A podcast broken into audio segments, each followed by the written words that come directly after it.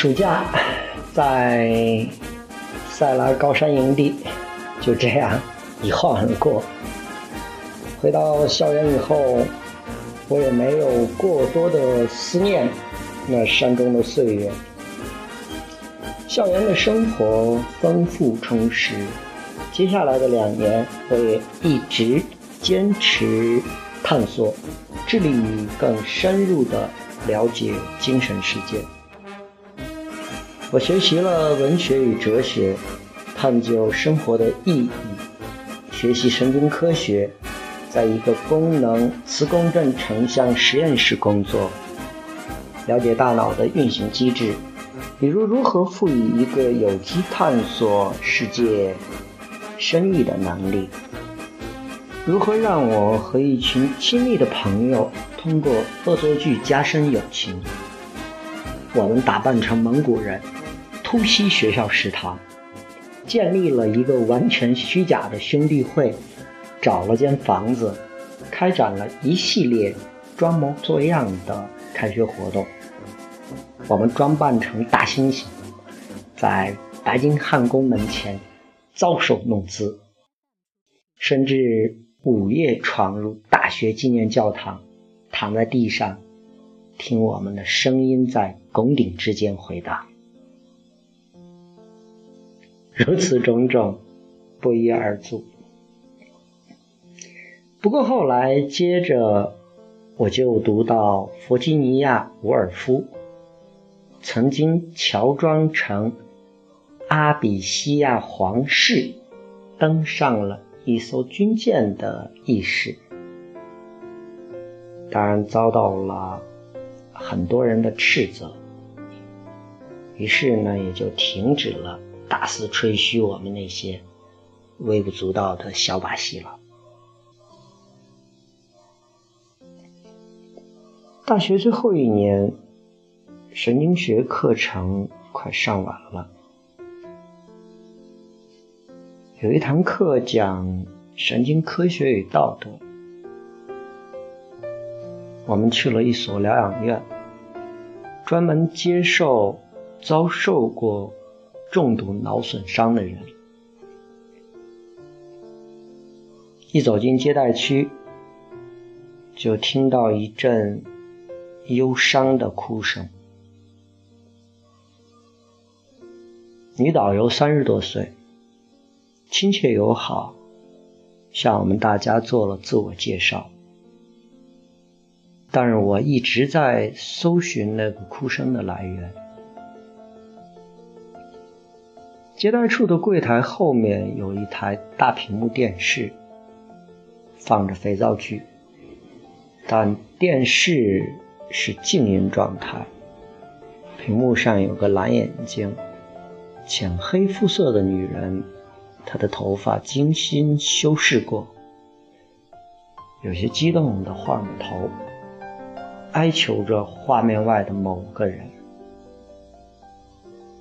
镜头逐渐拉远，原来是他的情人，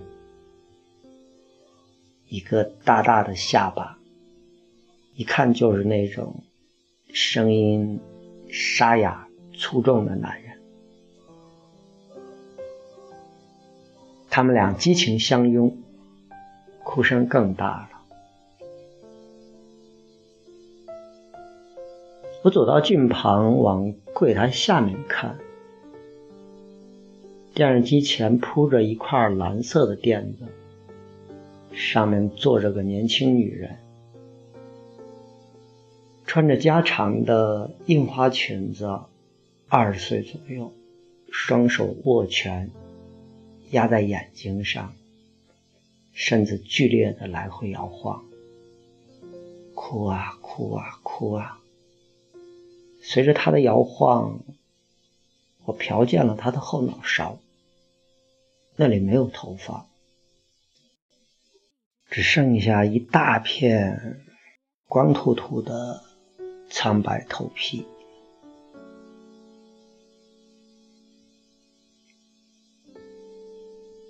大家要去参观疗养院的其他地方了，我赶紧归队，和导游谈起来，我才知道住在这里的人，很多人小时候都有过差点被淹死的经历。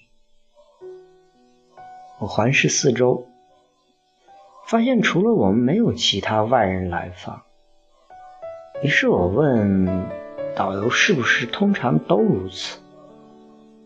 导游解释说：“病人刚送来的时候，家人会经常来，有的每天都来，有的甚至一天两次。”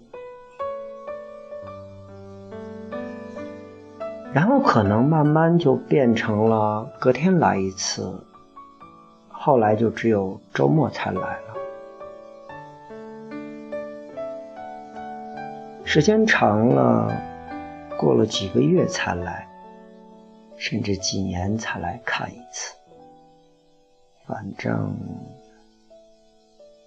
次数是逐渐减少的。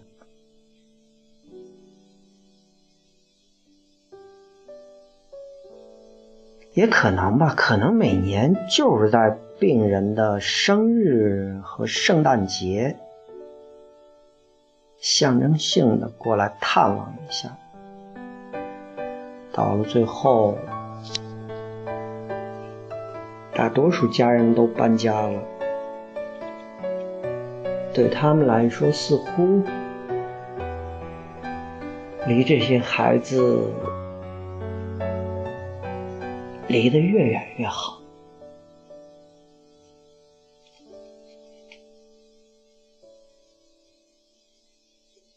其实我不怪他们。导游说：“你知道不知道？要照顾这些孩子是很难的。”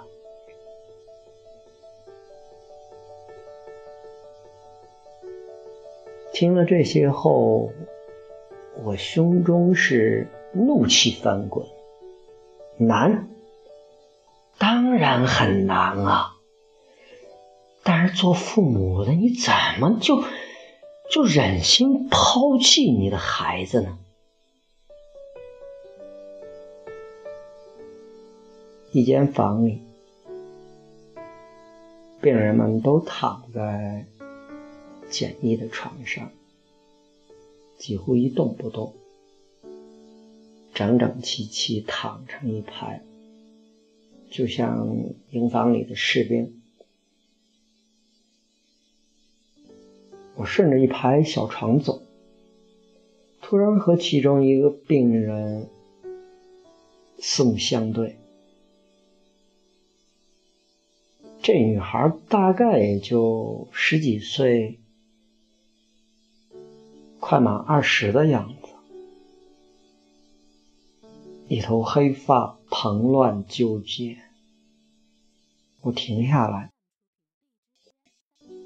努力的朝他微笑，想告诉他我是关心他的。后来我拿起了他的一只手，软。塌塌的，我原来有残疾，但他喉咙里咕噜一声，直视着我，露出了微笑。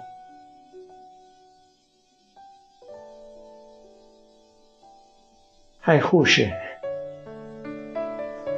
我觉得他笑了，可能是吧。有时候也说不清楚。护士这样跟我讲，但从我来说，我很肯定，这女孩她是在笑。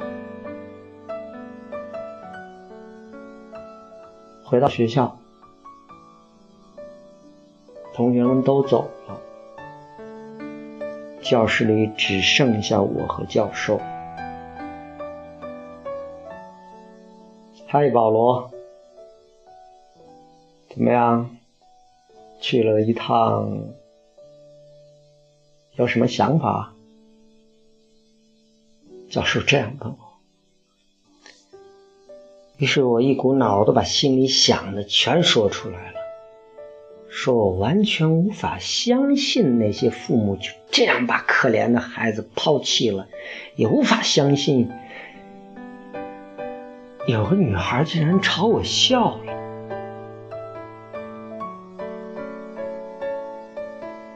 我的这位教授是一位良师益友。他对于科学和道德之间的联系有着很深邃的思考。当我说完这些的时候，从我心里，我满心以为我的这位和蔼的教授他会和我的想法一致。可是他是这样讲的：“是啊。”很好，你这么想很好，保罗。但有时候，对，嗯，我觉得他们死了，倒还好些。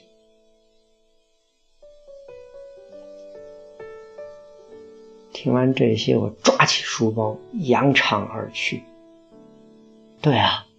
那女孩明明笑了呀，是不是？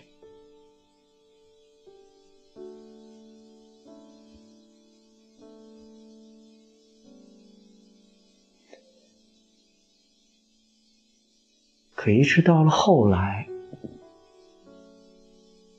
过了很长时间以后，